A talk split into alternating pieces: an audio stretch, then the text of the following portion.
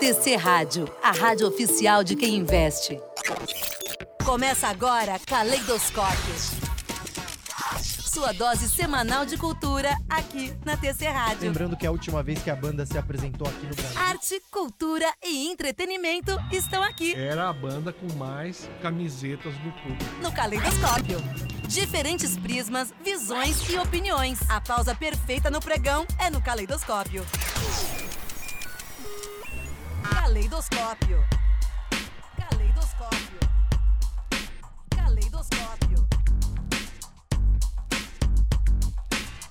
Salve, salve! Muito boa tarde para você ligado aqui na TC Rádio. Estamos no ar com a segunda edição do seu Caleidoscópio. Pois é, seu programa aí para falar de cultura, falar de arte, falar de cinema, falar de música.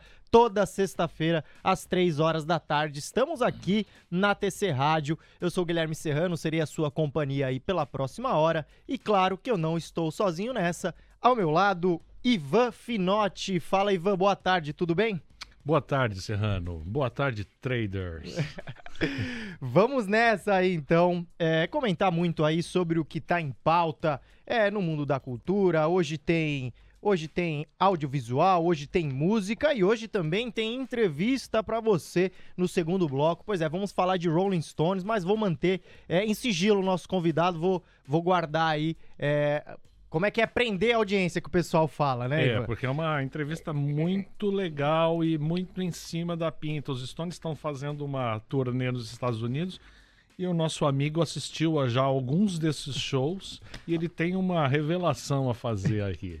Show de bola, é isso que você vai saber aí no segundo bloco do seu caleidoscópio. Mais tarde, então, eu conto com mais detalhes, porque agora é hora da gente mergulhar aí no nosso primeiro giro cultural.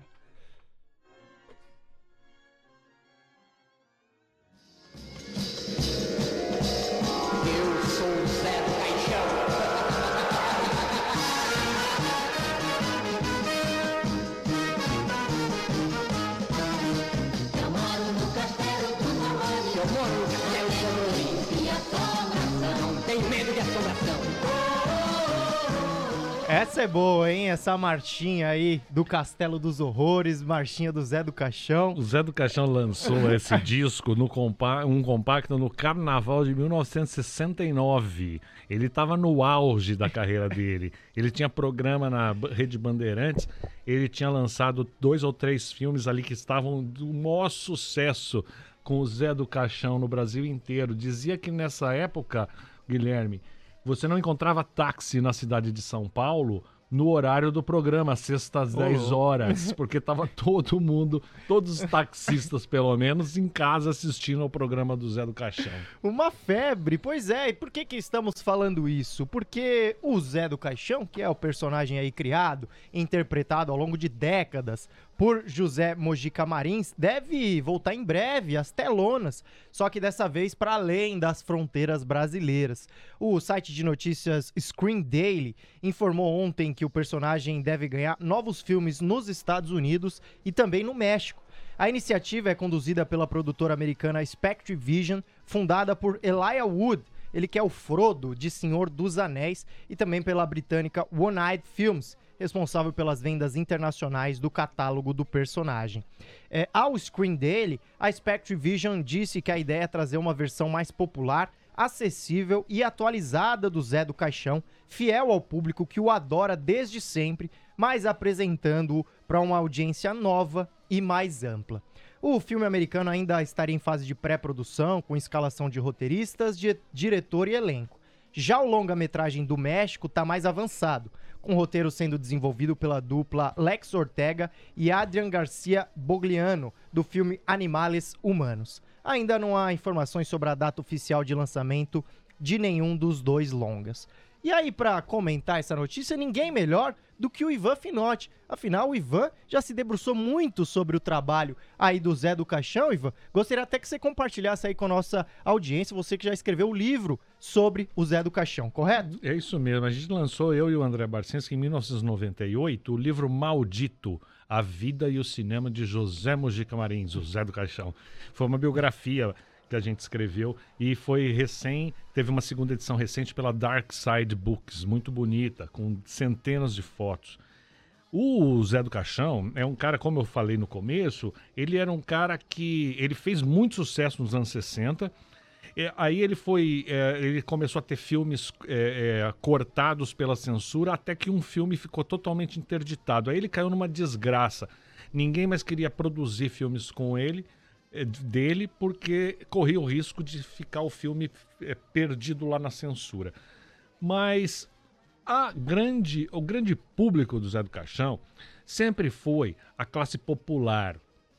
O, o Mojica era um cara que aprendeu a fazer cinema sozinho, né? Então ele nunca foi para escola, quanto mais de cinema. Acho que ele foi fez só o primário, assim, digamos. E, e até, até ele morreu ano passado, né? Faz um ano e meio, em fevereiro do ano passado. Ele, ele falava errado até. Então isso é, é, fez com que grande parte da elite cultural brasileira renegasse ele, sabe? Nunca o levasse a sério. E é uma coisa curiosa que lá fora as coisas foram um pouco diferentes, né? O, essa notícia de que a produtora do Elijah Wood comprou os direitos de fazer um Zé do Caixão americano e os mexicanos compraram o direito de fazer um Zé do Caixão mexicano mostra que para uh, se você sair provavelmente um pouco dessa nossa é, é, dessa no, desse nosso preconceito e, e, for ver o filme como ele é, é, muita gente vê coisas que nós brasileiros não vemos, né? O, eu diria que tudo isso começou em 1993, quando uma é, a distribuidora americana lançou de uma vez só 10 filmes do Zé do Caixão lá nos Estados Unidos. É, era uma distribuidora chamada Something World. E esses 10 filmes saíram lá em 93 e, e a imprensa de lá foi, fez muita festa, viu? O, a Billboard, por exemplo, descreveu uma mistura de Hans Meyer com Luiz Buñuel. E olha o que escreveu o editor de uma revista especializada chamada Shocking Image sobre o filme A Meia-Noite Levarei Sua Alma, que é o primeiro filme do Zé do Caixão de 1964. Não existem adjetivos suficientes para expressar quão excelente é esse filme, embora eu possa afirmar que é o melhor filme de horror já feito. Ô, oh, louco.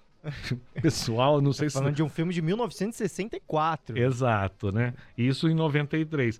Foi aí que o Zé do Caixão ganhou o nome americano de Coffin Joe, que todo mundo aqui no Brasil acabou conhecendo, né?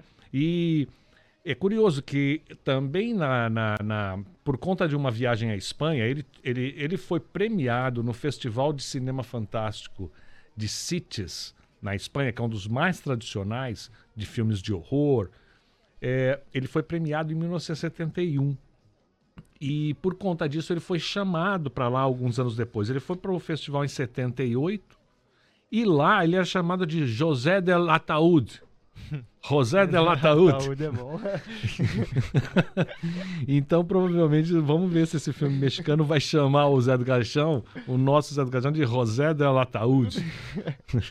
o, o, o, o Paris também, ele, ele visitou Paris para uma, uma convenção de terror em 1974, onde ele conheceu o Christopher Lee, que é aquele grande vampiro, um dos vampiros mais famosos. Ele até o Mojica até chamou o Christopher Lee para trabalhar no próximo filme dele, mas o Christopher Lee desconversou. Acho que ele nunca tinha ouvido ver, falado, nunca tinha ouvido falar no Zé do Caixão, e ele então bateu as asinhas de morcego. Boa.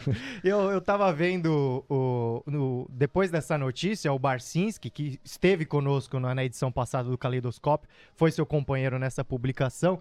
É, ele postou lá no Twitter dele que o, que o José do Caixão, na época, né, quando perguntado se há ah, uma versão sua em inglês, é, é, estrangeira e tal, falou: ah, pra mim, se fosse, teria que ser o Mel Gibson é, no papel, mas ele falava Mel Gibson, né? Ele é. pronunciava é. Mel Gibson. Achei curioso é, isso aí também. O, o Mojica tinha muitas dificuldades com o português, imagina com o inglês, né? Mas ele achava realmente que para interpretar o papel dele, tinha que ser o Mel Gibson. Mas aqui a gente acabou tendo, né? Tem uma série do, do canal Space. Ah, o, o, o Guilherme vai procurar para ver se essa série aí ah, ainda está no ar e vai dar um toque já já. Mas foi o Matheus Natchergel que é, interpretou o Zé do Caixão. Essa série é sensacional, são seis episódios assim, muito legal. E o Matheus faz um Zé do Caixão incrível. Parece que o cara incorporou o, o, o velho Mojica. E, inclusive, o, o, o interesse, então, o interesse internacional do Mojica sempre existiu. É, atualmente, o- os herdeiros dele fecharam também com uma distribuidora inglesa que quer lançar os filmes dele em Blu-ray na Inglaterra. E só que a- a- o material que eles têm atualmente, que os herdeiros têm, é muito de má qualidade. Então eles vão ter que pegar as fitas originais que estão na Cinemateca, nas latas, e fazer uma conversão para o 2K. Eles não podem fazer 4K porque é muito caro. Mas a firma vai fazer oito filmes do Zé do Caixão, entre eles os clássicos. A Meia-Noite Levarei Sua Alma, Esta Noite Encarnarei no Teu Cadáver, O Estranho Mundo de Zé do Caixão, O Despertar da Besta, Finis Homines e por aí vai. E eles vão transformar em 2K para lançar em Blu-ray lá nos Estados, lá na Inglaterra e Europa e tal. Depende agora da Cinemateca conseguir entregar lá, porque a Cinemateca está numa num sucateamento, né, nos últimos anos, que está difícil. Muita gente deixou de trabalhar, foi demitido, tem pouca gente lá, enfim, é uma, uma coisa muito triste. Lá está toda a obra do Zé do Caixão lá é, arquivada. É, só para completar a informação, então, de fato, essa série produzida aí pelo Space, é, datada aí de 2015, no início de 2020, o Space disponibilizou essa série no próprio canal deles lá no YouTube, então dá para você Olha. conferir sim. Então é grátis ainda por cima, será? Exatamente. E é muito legal. Inclusive, a- a- tem filmes do Zé do Caixão hoje, porque você pode ver. Há, há algum tempo atrás estavam vários filmes no, no- naquele canal Look, em que você podia alugar, alugar. E agora tem um, pelo menos um filme tá no Telecine. É, foi, o filho dele me contou isso ontem. Ontem? É, porque eu escrevi sobre essa. Quando saiu essa notícia, eu fui escrever uma, essa história do Zé do Caixão com o- o- o- os estrangeiros, esse, essa, é, é, é, esse amor dos estrangeiros pelo Zé e como ele, ele influenciou lá fora, né? Então eu liguei pro é, Cromwell Marins, uma mistura de crânio com Cromwell. Cromwell Marins é um professor de geografia e ele me contou essa, alguns desses, dessas informações que eu tô dando aqui para você.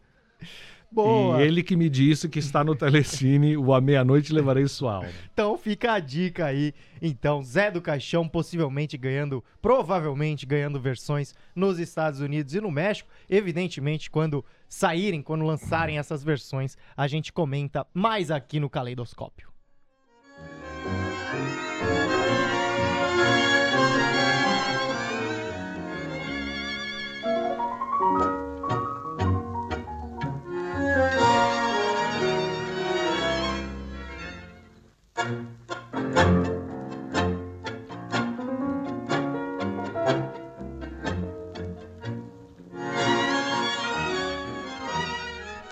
Ó, antes da gente ir pro nosso próximo tema, deixa eu destacar essa capa maravilhosa que você tá vendo aí do nosso programa, feita pelo nosso diretor de arte, Vinícius Martins. É, a gente trocou umas ideias aí, buscamos umas referências e ele produziu essa bela capa aí pro nosso programa. Tem o Zé do Caixão ali no cantinho, hein? Tô vendo o Zé do Caixão, tô vendo uma, uma Branca de Neve sexy.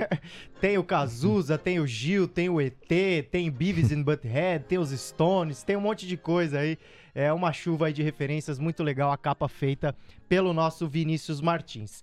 Agora, você tá ouvindo ao fundo aí esse tango, né? É o El Sueño del Pibe, de, interpretada nessa versão por Roberto Chanel. Por quê? Porque essa é uma das canções favoritas de Diego Armando Maradona. Pois é. Era, né? Era, no caso era, de fato. El Sonho del, del Pibe é uma música que fala sobre um garoto que sonha em ser jogador de futebol. Uma das músicas favoritas aí do Pibe de Ouro também. Bom, e mesmo depois de um ano é, menos de um ano depois da sua morte, melhor dizendo, ocorrida em 25 de novembro de 2020, o Diego Arma- Armando Maradona vai ganhar uma série biográfica no Amazon Prime Video. O serviço de streaming anunciou no último domingo mais detalhes sobre Maradona, a conquista de um sonho, que estreia no dia 29 deste mês no Brasil e em mais 240 países. A produção chega com cinco episódios. Posteriormente, vai ganhar um capítulo por semana, todas as sextas, até 26 de novembro. Produzida em formato de dramaturgia, a obra é estrelada por Nazareno Cassero, Juan Palomino e Nicolas Goldschmidt. A narrativa começa pelas origens humildes em Vila Fiorito, na Argentina, passando por Barcelona, Nápoles, até a Copa do México em 1986. As filmagens se estenderam à Espanha, Uruguai, Itália e México, além, claro, da Argentina. Ivan, você é um fã de futebol também? É, pior é que eu sou.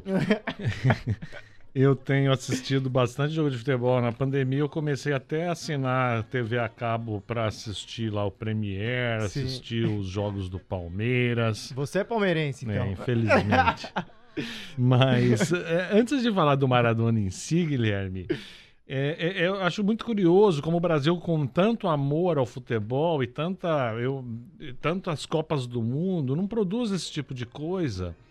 Ah, a Netflix, é, é- aqui é a Amazon, né? Mas eu- falando de outro esporte, a Netflix produziu essa série excelente sobre Fórmula 1. Sim. Tem produzido, né? Já foram dois ou três temporadas. É, Drive to Survive, dirigido eu, pra eu- sobreviver. eu comecei a assistir, eu fiquei tão empolgado que comecei a assistir a, a Fórmula 1 também. É. Hoje eu assisto, acordo às nove, oito e meia da que manhã. foi uma, inclusive uma das estratégias pro lançamento dessa É. série, tentar cooptar mais gente pra, pra audiência da Fórmula 1 que tava caindo. Deu super certo, porque eu sou um desse, um exemplo do que, do que funcionou. Eu tô acordando às oito e meia da manhã de domingo para assistir Fórmula 1. Imagina quando eu acordei oito da manhã de domingo. Acho que nem quando eu era criança. Enfim, dá muito certo. O Brasil deveria fazer esse tipo de coisa, né? As produtoras brasileiras com eh, histórias de futebol. Poxa vida, né? Bom, aqui foi a Argentina, né? A Argentina pegou e fez a série. Eu vi. Você pode ver, trader, é entrar no site da Amazon, lá no, no, no Amazon Prime Video, né? E já tá lá o trailer. O trailer da série é demais. Eu assisti ontem, me preparando aqui para esse programa maravilhoso, né? Bom, a gente tem aí, a gente tem um, um- teaserzinho aí de 30 segundos, tá rodando É. no fundo, mas vamos, vamos colocar no ar então, Ivan, já que Coloca você aí. falou do trailer. Vamos colocar aí, por favor, André vai colocar pra gente.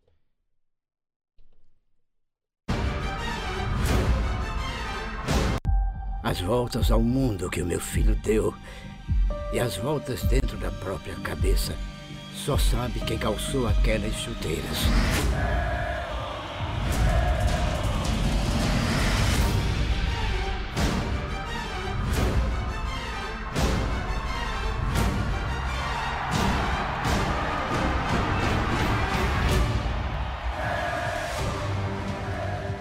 É. é na- no, no site, no- na Amazon, você vai lá no aplicativo, você consegue ver uma outra coisa que é Trailer maior que isso. estendido. É, uns três minutos, talvez um pouco mais. É incrível a- a- os atores que fazem o papel de Maradona, porque ele tem pelo menos uns três, eu vi lá. Um quando criança, outro no auge e outro velho, gordão já, fumando charuto, né? E isso é um negócio legal. Uma coisa também ótima que eu achei pe- pegando o trailer, que o trailer, o, o- o- a série pega os- os- as coisas chatas da vida do cara, muito, muita droga aparece, Sim. aparece lá rapidamente ele cheirando uma carreira, é, sexo e uma coisa que eu achei curioso, especialmente pra gente aqui no Brasil, é que o trailer fala duas vezes, duas vezes menciona eh, eh, o PIB que seria maior do que Pelé. Polêmica. É assim. Polêmica, né? É uma polêmica que o brasileiro adora, né? Os argentinos não é polêmica, é melhor. O que, que você acha, ô, ô Guilherme? Eu não sei dizer. Eu acho assim, Ivan, é muito interessante você- trazer isso. Eu acho que o na bola, assim, pra mim, claro que eu não vi nenhum dos dois jogarem, né? Tô falando aqui pelo que eu estudo, pelo que eu vejo, pelo que eu ouço das pessoas falarem. Na bola não tem comparação, Pelé, pra mim, maior jogador da história do futebol, três Copas do Mundo, enfim, dispensa é, apresentações. Agora, eu acho que o que leva o Maradona a ser colocado como, quiçá, o maior jogador da história, é toda essa aura que tem em volta dele, né?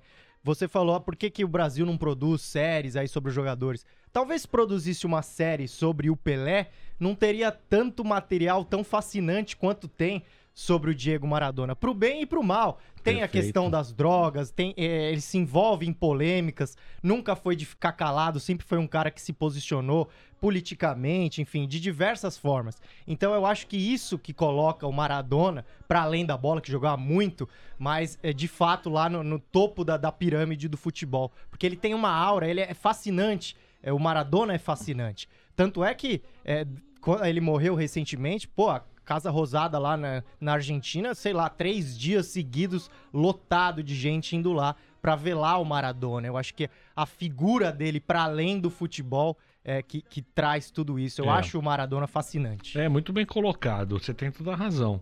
É, eu, eu vi o Maradona jogar. Porque, inclusive, a, a única Copa que ele conquistou, que foi praticamente ele, né? Ele carregou o time Sim. nas costas em 1986, eu vi aquela Copa. Eu tinha 15 anos. Sofri com o Brasil. Uhum. Provavelmente a última vez que eu torci pro Brasil sem, sem pensar assim. É, eu sofri com o Brasil sendo eliminado nos pênaltis pela França, do Platini. A França que viraria um grande time, mas na época só tinha o Platini, basicamente, de grandes jogadores. E eu assisti o jogo contra a Inglaterra, que foi o maior jogo, talvez, das Copas, né? Em que o Maradona faz dois gols Históricos. históricos. Um que ele dribla desde a área, desde a área da Argentina, da, do campo da Argentina, ele dribla 5, 6, 7 caras e faz dentro gol. gol. E o, o gol de mão. La mano de Deus. Pelo amor de Deus. No, na- no trailer que você pode ver ali na, na, na Amazon, já tem, tem uma cena dele pondo. é A cena dessa, de- dessa jogada, da mão de Deus. La mano de Deus, né? Então, eu fiquei bastante feliz quando assisti o, o, o trailer. Essa vai ser uma série muito legal. É, recentemente teve um documentário aí sobre o Pelé lançado na Netflix. Eu não sei se você chegou a assistir, já tem, né? Já teve filmes do Pelé e tal, mas esse recente é, aí da Netflix e me decepcionou em alguma medida justamente por conta disso.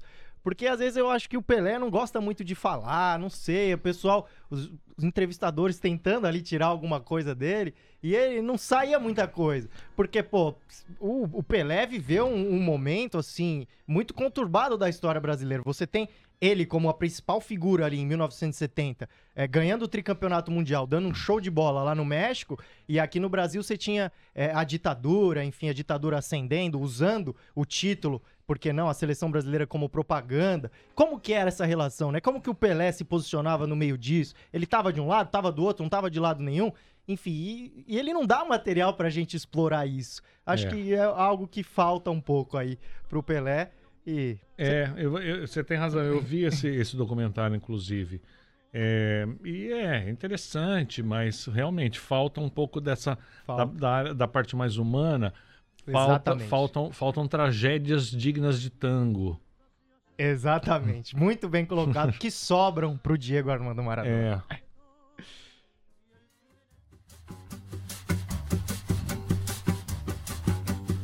Tô bem de baixo pra poder subir. Tô bem de cima pra poder cair. Tô dividindo pra poder sobrar. Desperdiçando pra poder faltar. Devagarinho pra poder caber. Bem de leve pra não perdoar. Tô estudando pra saber ignorar. Eu tô aqui comendo para vomitar. Eu tô te explicando pra te confundir. Eu tô te confundindo pra te esclarecer.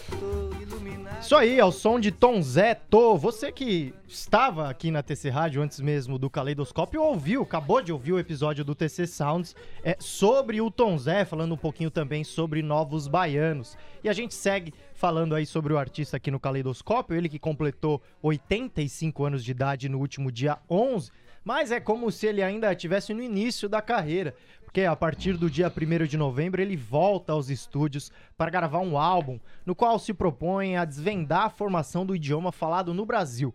A obra vai se chamar Língua Brasileira. Esse, aliás, é o nome de uma faixa do disco Imprensa Cantada de 2003. Essa canção inspirou o diretor Felipe Hirsch a criar uma peça homônima com outras músicas encomendadas para Tom Zé.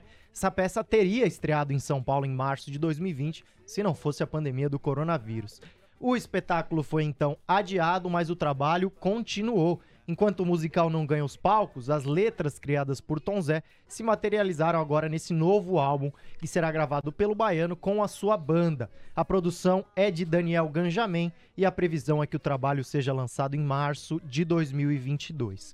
O interesse do Tom Zé pela palavra não é algo novo e acompanha toda a sua trajetória. Não à toa, o artista ganha neste aniversário uma homenagem do Museu da Língua Portuguesa, que lançou no YouTube o curta documentário Línguas em Trânsito, Tom Zé, em que o músico relembra histórias da sua infância em Irará, na Bahia, e faz reflexões sobre as origens da canção brasileira. Separei um trechinho curto, vamos ouvir aí o Tom Zé. E acontecia lá uma coisa que demonstra como era a curiosidade. Quando dava nove horas da noite, que lá no meu mundo, nove horas da noite, criança acordada era um absurdo. Era madrugada dentro. Aí dizia assim, nove horas as crianças acordadas, sentadas na mesa. Era eu e talvez mais algum outro. Eh, porque minhas irmãs não tinham minha idade para. Aí eu era arrancado da mesa e botado para dormir, mas eu não dormia. Eu passava a noite toda ah, ah, não era ouvindo, era ruminando. Dizem que o boi come a comida toda e de noite tem um processo de digestão, né? Eu ficava digerindo o que eu tinha ouvido para ver se realmente, para eu mesmo avaliar se eu tinha compreendido.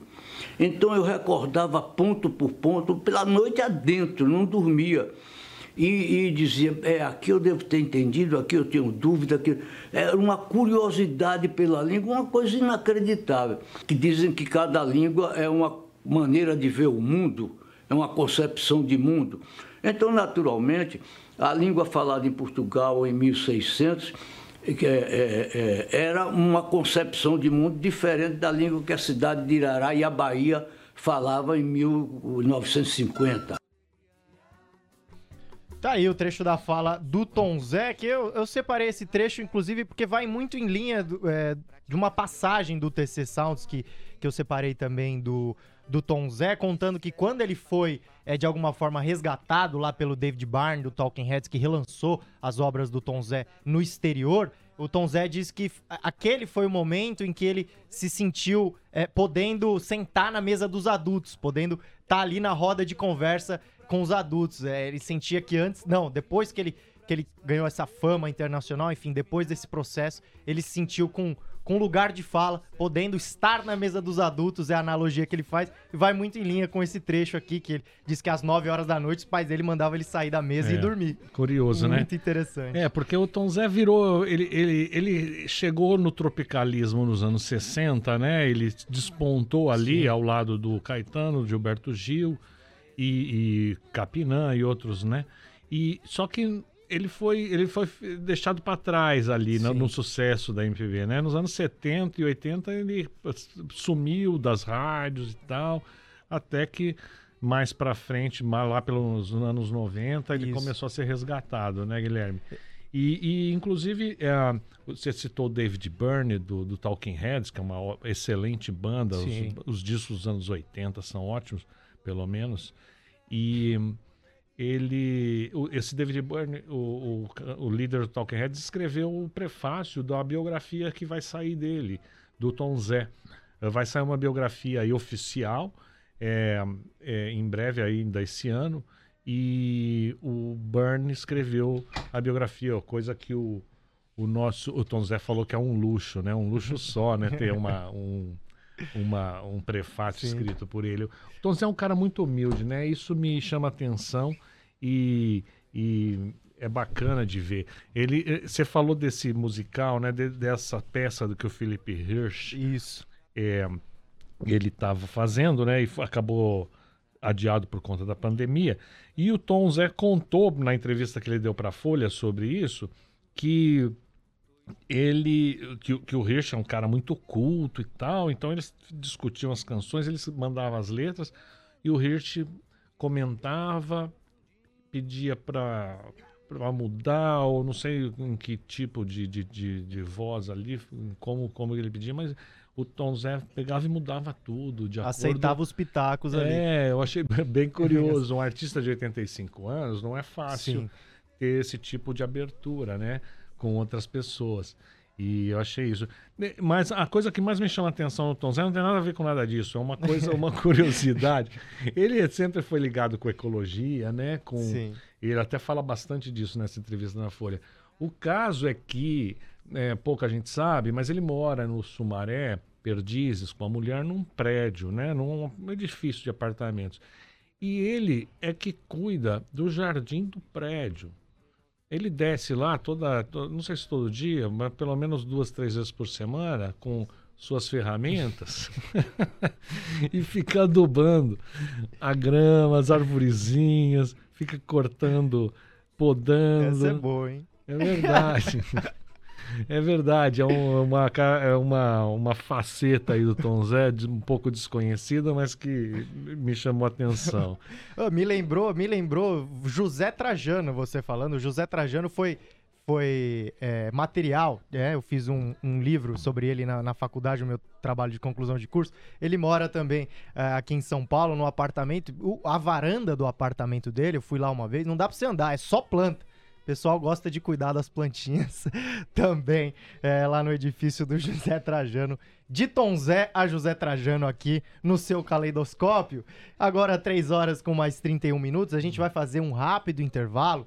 Na volta, tem entrevista pra você. A gente vai falar com o Jim Goodman, ele que é jornalista, né, Ivan? Já assistiu a mais de 200 shows dos Rolling Stones, é isso mesmo? É, então eu vou perguntar, porque a última vez era isso. Agora deve ter passado de uns 300, quem Pode ser, cara. O cara é fanático. Então a gente vai conversar com ele, já está conectado aqui com a gente. É, na volta do intervalo, portanto, entrevista pra você. Dois minutinhos, o Caleidoscópio volta já. Estamos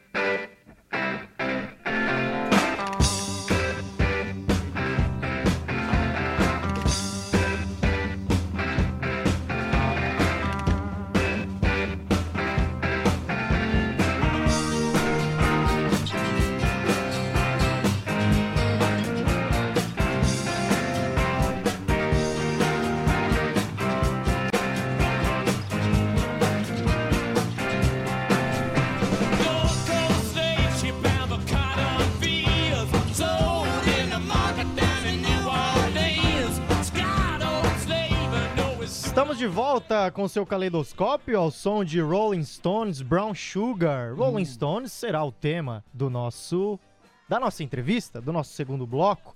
Isso porque, Ivan, os Stones pararam de tocar Brown Sugar nos shows, deixando esse que é um dos seus maiores sucessos em banho-maria aí, em meio a essa onda do politicamente correto.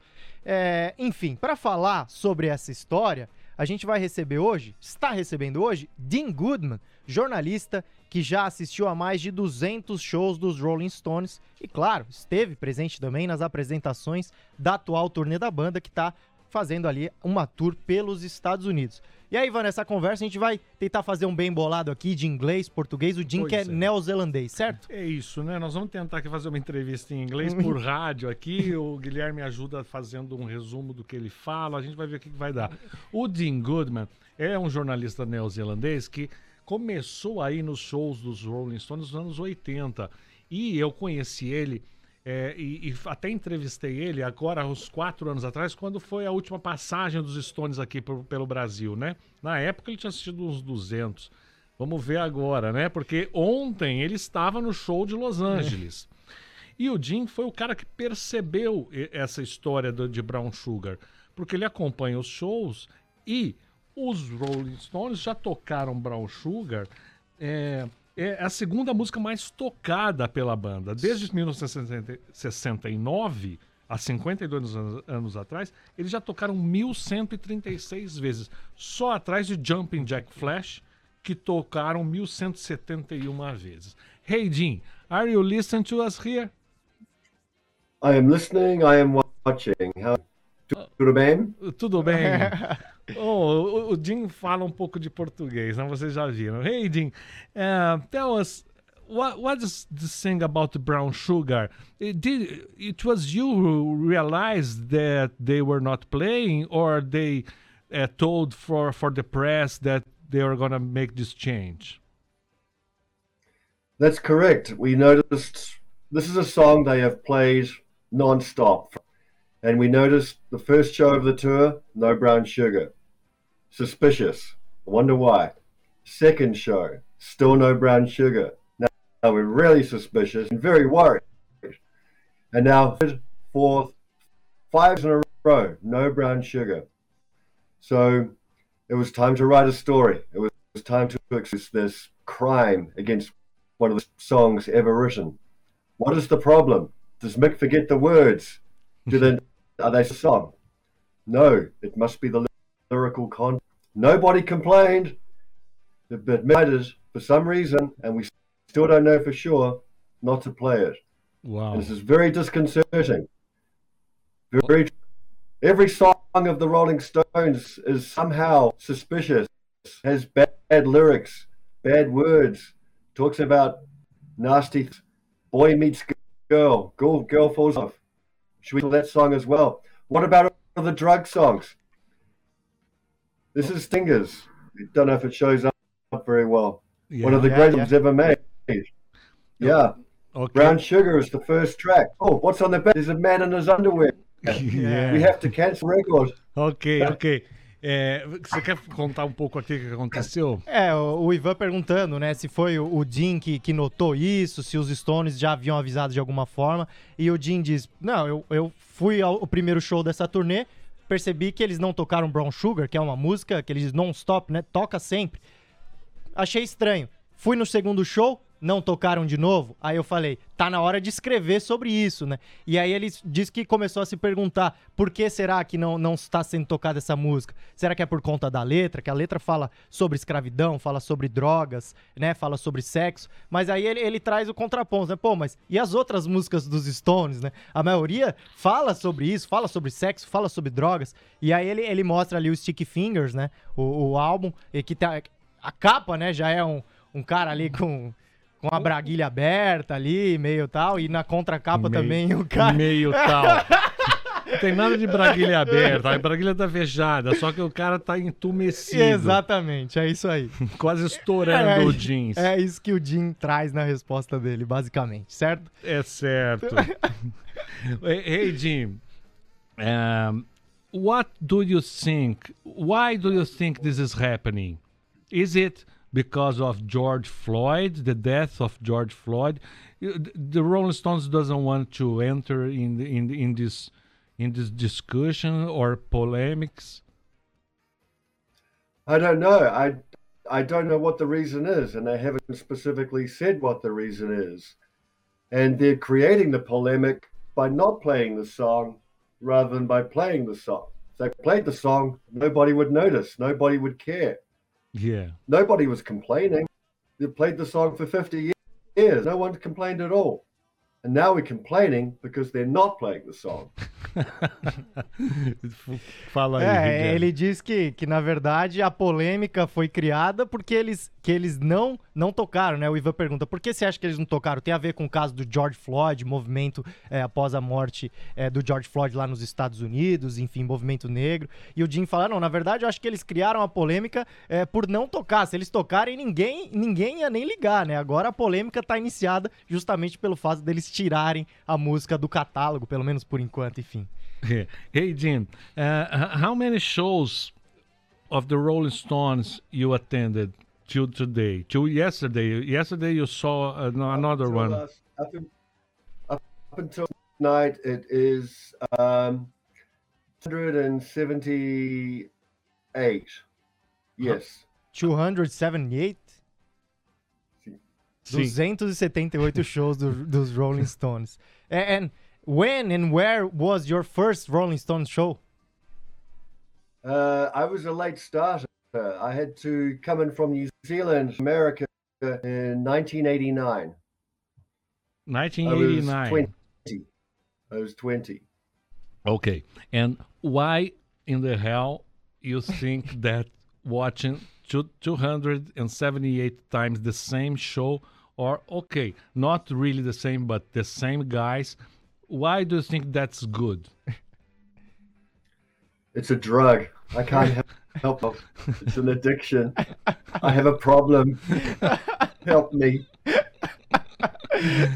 É, o Ivan pergunta, né? Qual, qual que é a graça? O que, que você vê, né? Qual o motivo pra ir em tantos shows dos mesmos caras? É, o Jim fala, é uma droga, eu sou viciado, alguém me ajuda, né? é, é, Jim, in Brazil, you saw the Stones here in Brazil sometime? Yes, Copacabana, uh, São Paulo, twice. Ok, o, o My Guilherme pergunta. o- o- Em Copacabana you met your wife. Sim. Ok. O Guilherme perguntou eh, se o Jim já tinha assistido o show dos Stones aqui no Brasil, né? E ele lembrou de Copacabana, que foi aquele show de um milhão de Histórico. pessoas, né? Grátis na praia de Copacabana, onde ele conheceu a mulher dele, que é a Fernanda Isabela. Eu conheço também. E ele assistiu duas vezes em São Paulo. Em, maybe you you you that Copacabana was the best show of your life because you met your wife, Jim. But uh, I will ask anyway. Uh, what's the best show of the Rolling Stones you saw, and why? Okay, last night. Last night was one of the best shows I've ever Whoa. seen. Absolutely. Why? I could not believe it because they had so much energy and there was so much passion on stage. And they did things a little differently. They started off with Let's Spend the Night Together, which is strange. And then they did, uh, I think, Under My Thumb. The, the songs were changed around a little bit. And they did Rocks Off, which I love. Wow. From Exile on Main Street. Yeah. And then Connection. Keith. Keith does Connection. from Between the Connection. Buttons. Oh, Yeah. that's hard. Hard. Hair. Yeah. so um, now the problem is the drummer, the, the the the drumming situation is a is a concern. People are worried, but the drums last night were very very good. No Ah. problem. Ah, yeah. I see. Yeah. É, o, Very fast. Very very fast. O Ivan perguntando, né? Qual foi o melhor show que você foi dos Stones? E, e o Jim falando que possivelmente ontem foi o melhor show é, que ele viu do- dos Stones, dizendo que a atmosfera, a energia estava muito boa, destaca ainda algumas canções e fala sobre a questão do baterista, né? A gente sabe que o Charlie Watts é, faleceu recentemente, o- os Stones não estão com o baterista original, mas o Jim destaca que, os, que, o, a- que o baterista estava bem, estava indo uma batera rápida, como ele coloca a- aqui E, na resposta. E, e complementando, Boa. o Jim também citou que eles tocaram músicas que ele não esperava.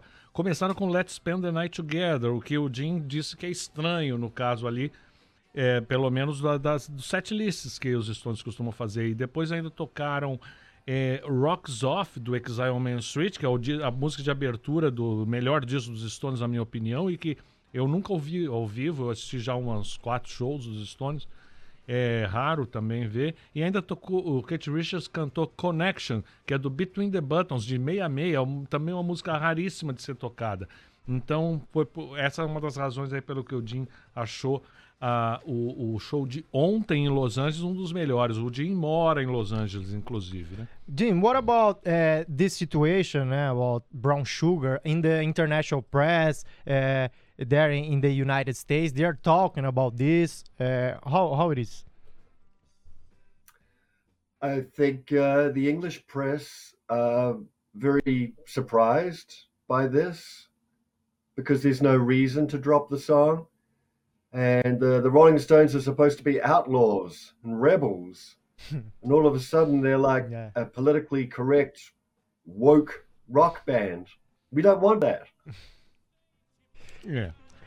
É, não, muito interessante a resposta dele, né? Eu pergunto como é que tá sendo a repercussão internacional dessa questão do, do Brown Sugar, deles não tá toca- estarem tocando Brown Sugar. E, e o, e o Jim fala, ah, o pessoal tá bem surpreso, né? Na verdade, os Stones é, eram pra ser uma banda fora, da, fora das leis, né? Fora das regras, uma Rebelde. banda rebelde, uma banda de rock and roll, e agora tá indo no caminho do, do politicamente correto. A gente não quer isso, é o que o Jim diz. Bem interessante. Yeah. Uh, and then, uh, how many shows you you will watch in this tour? Maybe uh, six. Yeah. Okay, you you ha- have you ever watched two?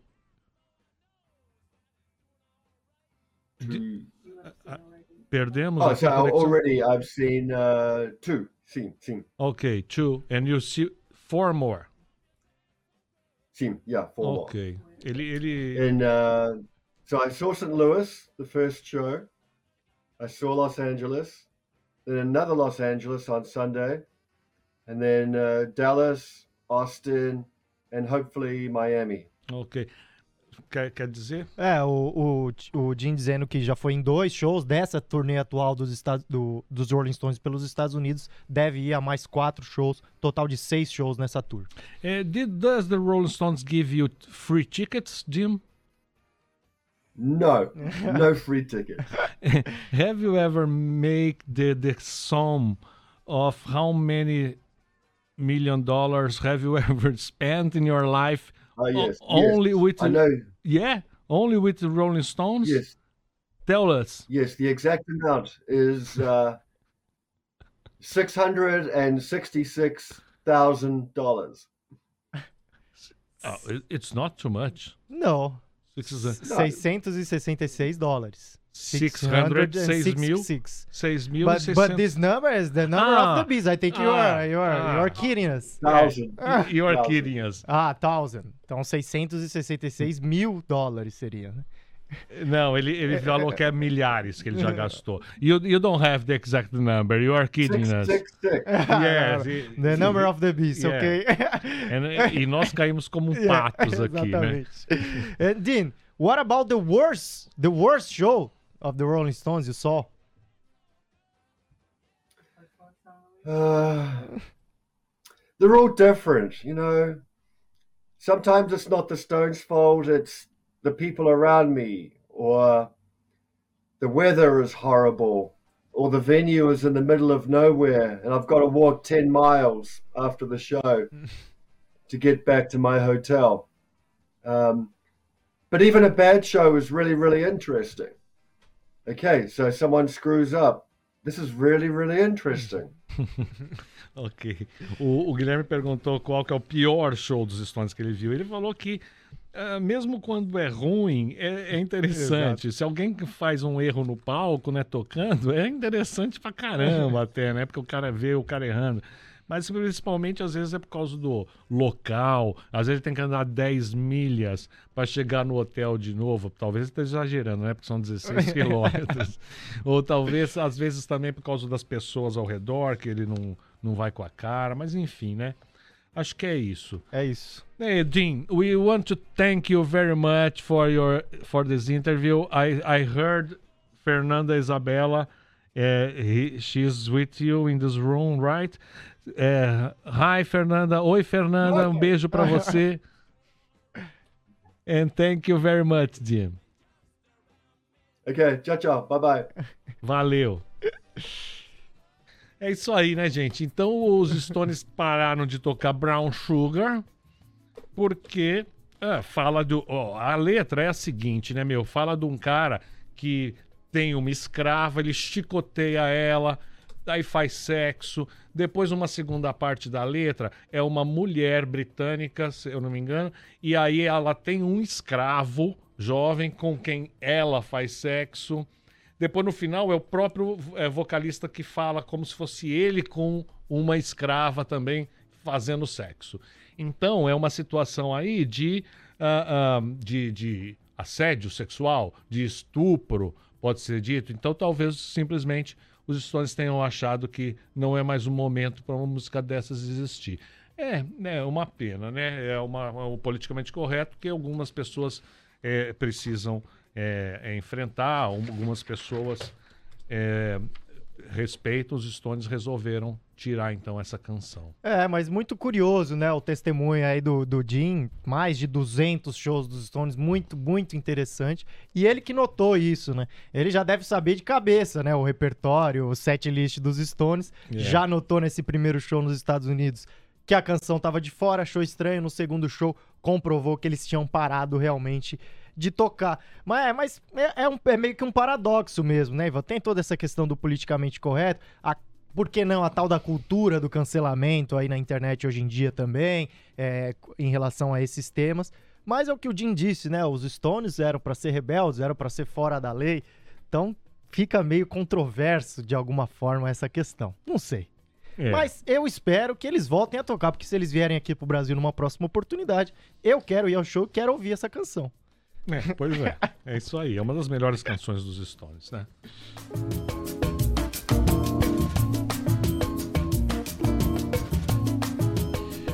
Vamos lá, então, reta final do nosso programa. Vamos trazer a agenda. O que, que você pode se entreter aí no seu final de semana?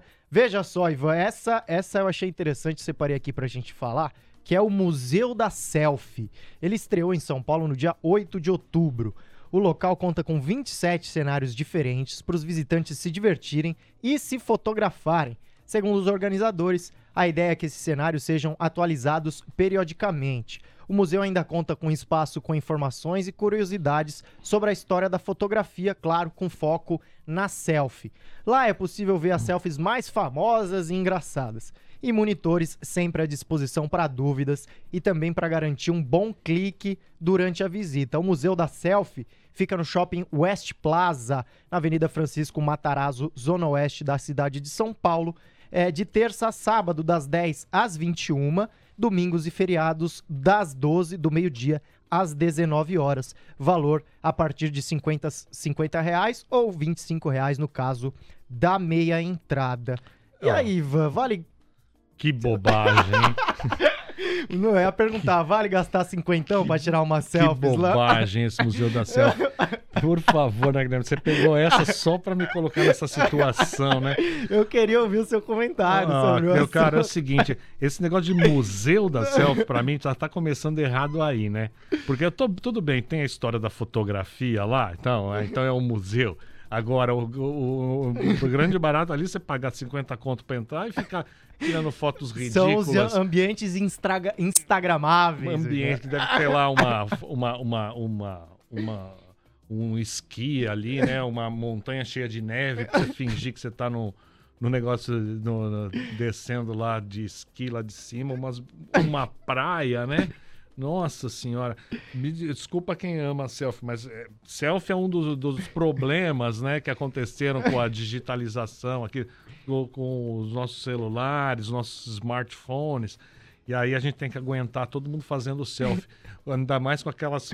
Aquela, aquele O pau, pau, de selfie, pau de é o pau de selfie. selfie. Ah, por favor. Longe de mim querer falar mal de um museu, mas esse museu aqui tá bem mal explicado, né? Bom, vai pra você que quer bombar no seu Instagram aí, fica a dica. Agora, o outro evento bacana, este virtual que eu resolvi separar pra gente, é o último final de semana do Cabiria Festival, uma mostra que se dedica ao estímulo e à diversidade, ao protagonismo feminino no cinema. Traz 35 filmes, todos produzidos majoritariamente, claro, por elas. O evento, como eu disse, formato online, você pode conferir em cabiria.com.br os 35 filmes. Gostei aqui pra gente registrar também, né, Ivan? O último final de semana. Pessoal que quiser gratuito, ao contrário do Museu da Cef, não precisa pagar nada. Entrou no site, você tem ali um repertório de 35 filmes. Agora, falando em filme, tem É. um outro filme aqui que você gostaria de destacar pra gente, É, né, Ivan? esse, esse festival aqui é online, gratuito e tal, mas é, se você quiser gastar uma graninha e ir no cinema, que já tá liberado, Boa. gente, o cinema já tá liberado em São Paulo. Eu fui assistir um filme hoje para a Folha de São Paulo, que a gente vai falar semana que vem, que é o Duna, que vai estrear semana que vem. Mas hoje já tá no já tá em exibição já há algumas semanas o 007, né? O que é um filme Sem Tempo para Morrer. super esperado. O, 00, o, o James Bond, Sem Tempo para Morrer, foi o primeiro filme a ser adiado, não é isso? Da, da pandemia. O primeiro grande filme, É, blockbuster, né? E, e, e estreou aqui, é o quinto filme com, o- com, com o Daniel Craig e o, o último, último. dele, né? Então é interessante notar isso aí, não é, Guilherme? Exatamente, então já está em cartaz 007 Sem Tempo para Morrer, No Time to Die, é, que marcará a despedida do Daniel Craig. A gente fica no aguardo aí para saber quem será o próximo James Bond, quem vai substituir o Daniel Craig, que foi um dos, dos atores mais marcantes pro papel, né, Ivan? Teve o- foi longevo no papel. Cinco filmes, né? Ele fez. É, Daniel mas, Craig. mas não é tão. Não é pra longevo, tanto não, também? Não, não, é porque você tem 20 anos e você só viu ele, né? É por isso que você acha que ele foi longevo. É verdade. Mas o, o Sean Connery, o Roger Moore foi mais longevo, eu acho que teve sete filmes. O Sean Connery fez meia dúzia e foi o mais marcante de todos, mas eu, eu também não vi, não sou dessa idade. Mas pra mim foi nos anos 80 mais, a partir do Timothy Dalton, que foi o pior, um dos piores, fez dois filmes só. Naquela época, inclusive, é, é, ele só tinha duas Bond Girls por filme, em 87 e 89. Duas Bond Girls por filme, porque era a época da AIDS. Isso é muito Ah, curioso. muito. É, porque antes o James Bond pegava cinco mulheres cada filme. Depois dessa de- do Timothy, do Timothy Dalton, depois voltou um pouco, mas atualmente o Daniel Craig também foi um James Bond que ele diz que foi feminista, porque ele respeita as mulheres, ele também tem uma, duas Bond Girls por filme, não necessariamente transando. Enfim, isso tudo para dizer que a próxima, o próximo ator para ser o James Bond deve ser um negro, Sim. o que já foi aventado antes da, da chegada do Daniel Craig, há uns 15 anos atrás, dizia-se que ia ser o Idris Elba. Mas agora tem tam- também a possibilidade de ser uma mulher, né? Uma mulher como Sim. a próxima 007. O que já acontece nesse filme, viu, Guilherme? Uma atriz é, chamada Jamaicana, se eu não me jamaicana, engano, né? Lashana Lynch. Isso. Ela faz o papel de 007 nesse filme, porque o nosso 007, Daniel Craig, está aposentado, vivendo do bem bom numa ilha, quando ele é chamado pela agência britânica de espionagem para ajudar a, a, a, a- ao quê, né? A impedir um novo vilão de catástrofes mundiais ou de, de dominação do planeta. E aí, quando ele volta, ele encontra a atual 007, que é uma atriz, a atriz jamaicana Lashana Lynch, eu não lembro se é jamaicana, mas é uma atriz negra, né? E essa é a nova 007. Eu duvido que seja ela que vai continuar. Eu acho que é, é mais provável que eles busquem alguém um pouco mais já famoso. Vamos ver, né? Então, é só pra confirmar a informação, a Lashana Lynch, nascida em Londres, mas sim com ascendência é, jamaicana, tá bom? Legal. Então é isso, fica a dica pro final de semana, 007, Sem Tempo pra Morrer, também tem o Cabiria Festival online gratuito e também tem o Museu da Selfie em São Paulo, se você quiser, tá lá no Shopping West Plaza. Bom, 15 horas 59 minutos, estamos em cima da marca. Vamos finalizar aqui o caleidoscópio de hoje, agradecendo sempre a participação do Ivan Finotti. Valeu, Ivan, tamo junto, até a próxima. Valeu, até semana que vem. Semana que vem estamos de volta aqui com o seu caleidoscópio às 3 horas da tarde na sua TC Rádio. Agora você continua por aqui, é claro, porque é a hora de Expresso da Tarde com Mari Galvão e Gabriel Medina, o melhor fechamento do mercado. Valeu e até semana que vem.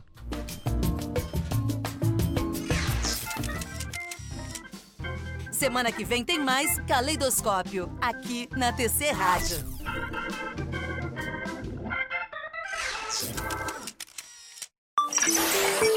TC Rádio, a rádio oficial de quem investe.